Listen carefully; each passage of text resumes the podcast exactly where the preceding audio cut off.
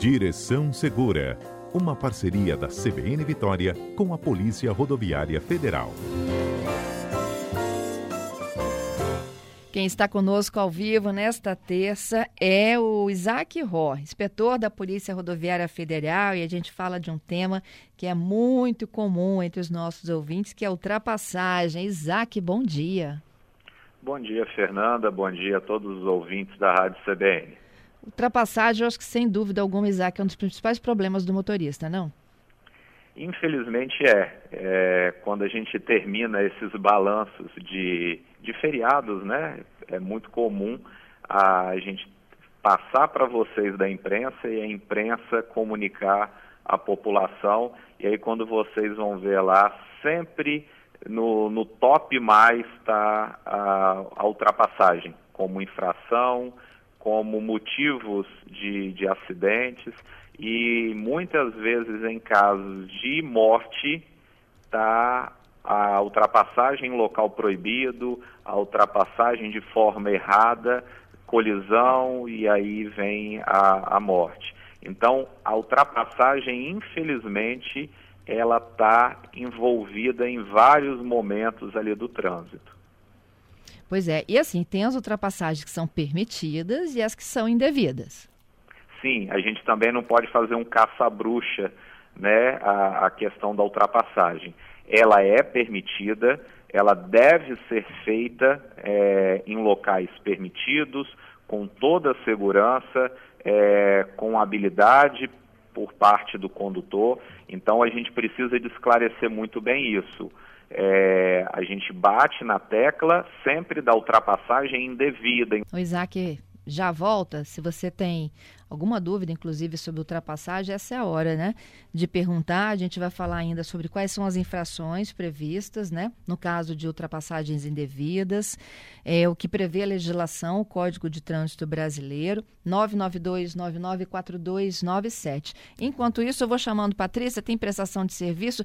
Tem um tempo, gente, de espera para tramitação dos serviços no INSS, não tem, Patrícia? Pois é, Fernanda, isso pode chegar a cinco meses, dependendo da região do Estado brasileiro brasileiro, que absurdo, mas é verdade. Em janeiro, o tempo médio de concessão dos benefícios do INSS foi de 94 dias e até então o maior desde abril de 2021, quando eram 102 dias. Mas no Tocantins, por exemplo, esse prazo chegou a 155 dias cinco meses, né? Em Sergipe, no Pará, 143 dias. Fernando, os dados são do Boletim Estatístico da Previdência Social, elaborado pela Secretaria de Políticas de Previdência Social e a Coordenação Geral de Estatísticas, Demografia e, Atu e Atuária.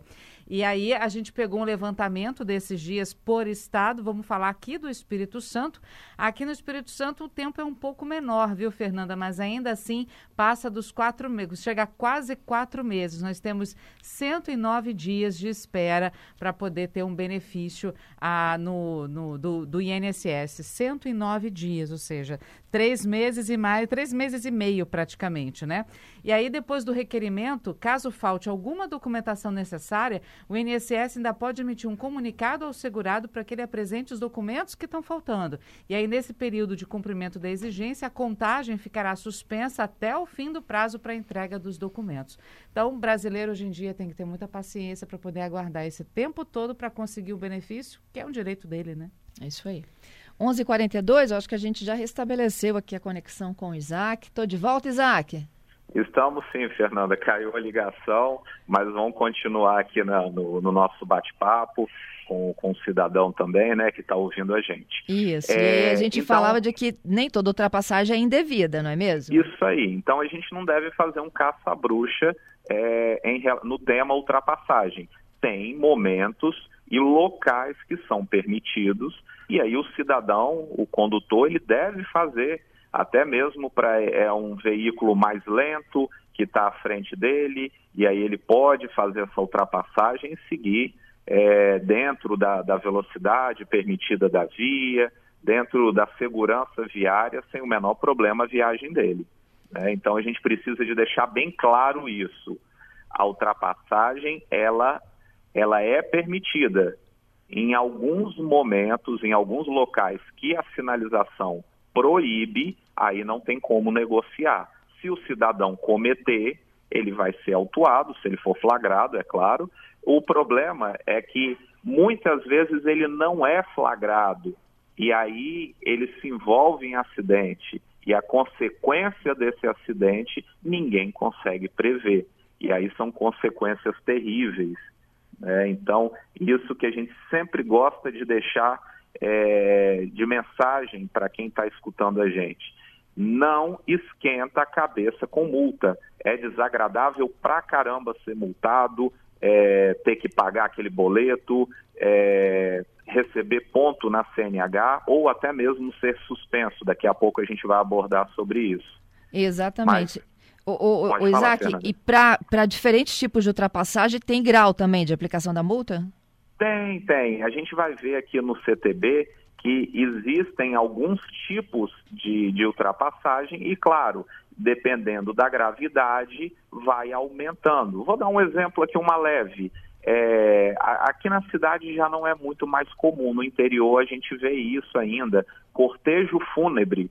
E aí as pessoas saem ali no cortejo fúnebre, fazer uma ultrapassagem no local proibido de um cortejo fúnebre é uma, é, é uma infração de nível leve. Aqui na cidade já não, não é mais praticado, talvez um ou outro lugar, mas é muito, muito raro a gente ver. Então mas a tá regra previsto, é seguir o cortejo? É, a regra é seguir até um local que seja permitido a ultrapassagem. Tá. Porque imagina, um ah. cortejo longo, você força a ultrapassagem, vem um, um, veículo do outro lado e aí vai ter colisão frontal. Entendido. Né? né? Então, assim, é, aqui na cidade é muito comum, eu infelizmente da minha família já algumas pessoas partiram e eu escutei a ordem do, do motorista mesmo da, da funerária falar, olha só, vamos fazer o seguinte, cada um segue e chega lá no cemitério, todo mundo se reúne de novo para evitar trânsito aqui na cidade. E eu achei super sábio da, da, da parte dele esse tipo de comentário. E assim, é, não é proibido, mas deve ser evitado, né, para evitar é, um fluxo grande aqui, enfim, é uma dica que fica. Muito legal isso. É, é, eu achei legal também, e veio do motorista da funerária, ele que me procurou, eu achei muito sábio da parte dele. Né? E aí a gente tem, Fernanda, dentro também outras infrações, a gente encontra de, de nível médio, é, de nível grave, gravíssima, e aí, é, dependendo do que o, o, cidadão vai cometendo, ele vai sendo enquadrado nisso aí. Mas sempre deixar bem claro para o cidadão. A gente trabalha aqui com multa, explica, tira todas as dúvidas, mas sempre prezar pela segurança. Uhum. Sempre, porque se você respeita a regra, não tem multa. É essa que é a jogada. Eu, o, o, código de trânsito, eu sempre explico para as pessoas que me perguntam, ele tem três divisões bem grandes. A primeira parte fala sobre regras, a segunda parte fala sobre multas, justamente quem não cumpre as regras, e a terceira parte tem algumas disposições finais. Se você obedece e segue a primeira parte do, do CTB, do Código de Trânsito Brasileiro, você nunca vai andar no meio do CTB, que são as punições. Então, é, é isso que o condutor precisa de ter em mente. Se eu obedeço, logo eu não serei autuado. Isso aí. Né? Então, é essa lógica aí que a gente precisa de viver não só para código de trânsito, mas para qualquer outra coisa na nossa vida que a gente venha é, precisar de regras. Né? Na, na sociedade nossa, a gente tem regras, condutas dentro do trabalho, dentro da escola, da faculdade, da vizinhança, do condomínio. Então, se eu obedeço, logo eu não sou punido. É. Se tem uma coisa que me incomoda é a ultrapassagem pela direita, Isaac. É, isso daí é extremamente desagradável e a gente precisa de tirar, é, esclarecer uma coisa muito importante aqui, Fernanda. Ah. Eu não sei se na minha narração as pessoas vão conseguir imaginar agora, quem estiver ouvindo em casa, no carro. É, existe a palavra passagem, que ela é permitida, e existe a palavra ultrapassagem, que ela é proibida. Vamos lá. Passagem, vão imaginar você subindo a 262 ali naquela região de Jardim América, a minha terra querida onde eu fui criado. Ah. Ali tem são três faixas para subir, três faixas para descer. Imagina você subindo o Jardim América em direção a Campo Grande, você está na faixa do meio e um carro, um ônibus, um carro, qualquer veículo, ele passa pelo seu lado direito e segue e continua pelo lado direito. Isso é, isso é uma passagem, não é uma ultrapassagem. Ultrapassagem é o veículo estar tá na mesma faixa que você, se deslocar para a direita e mais à frente que ele passou você, ele volta para a mesma faixa que ele estava. Isso é uma ultrapassagem. Então vamos lá. Você está com o veículo da frente e eu estou no veículo de trás. Tá. A gente está na faixa do meio. Eu abro para a direita, passo por você e volto na sua frente na faixa do meio. Isso é errado. Isso é uma ultrapassagem pela direita. Entendido. Eu tinha que ir para a faixa da esquerda para eu te ultrapassar. Exato. É por isso, é por isso que a gente também vai bater na tecla aqui. Senhores condutores, vocês que estão escutando a gente agora na Rádio CBN, a pista da esquerda, isso não é segredo não, tá? Isso já está no CTB. A pista da esquerda, ela é para estar tá livre, tá? E livre para veículos mais rápidos e veículos que desejam fazer ultrapassagem. O nosso Código de Trânsito permite ultrapassagem pela esquerda e não pela direita. Por isso, a faixa da esquerda ela tem que estar livre.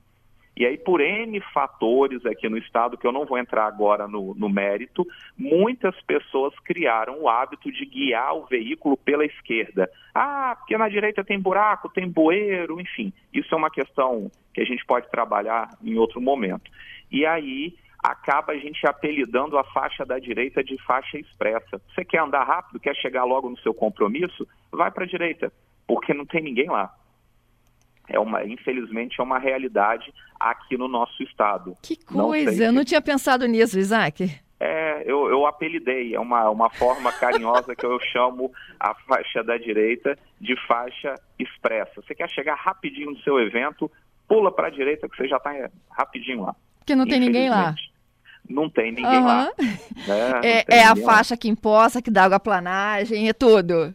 Exato. E aí é, é, nesse ponto que a gente pode trabalhar futuramente, mas infelizmente envolve questão também política, de obras, de órgãos, e aí não é o momento agora da gente citar. Mas infelizmente a faixa da direita e muitas vias aqui na Grande Vitória, elas são ruins. Tem bueiros, tem desnível, e aí o, o cidadão opta claro, andar pela esquerda, só que ele acaba atrapalhando todo o trânsito e, enfim, é, tem um desdobramento ruim. Mas Isso. vamos continuar, Fernanda, que vamos. o papo tá bom. Tem umas legais aqui de bicicleta, explica pra gente.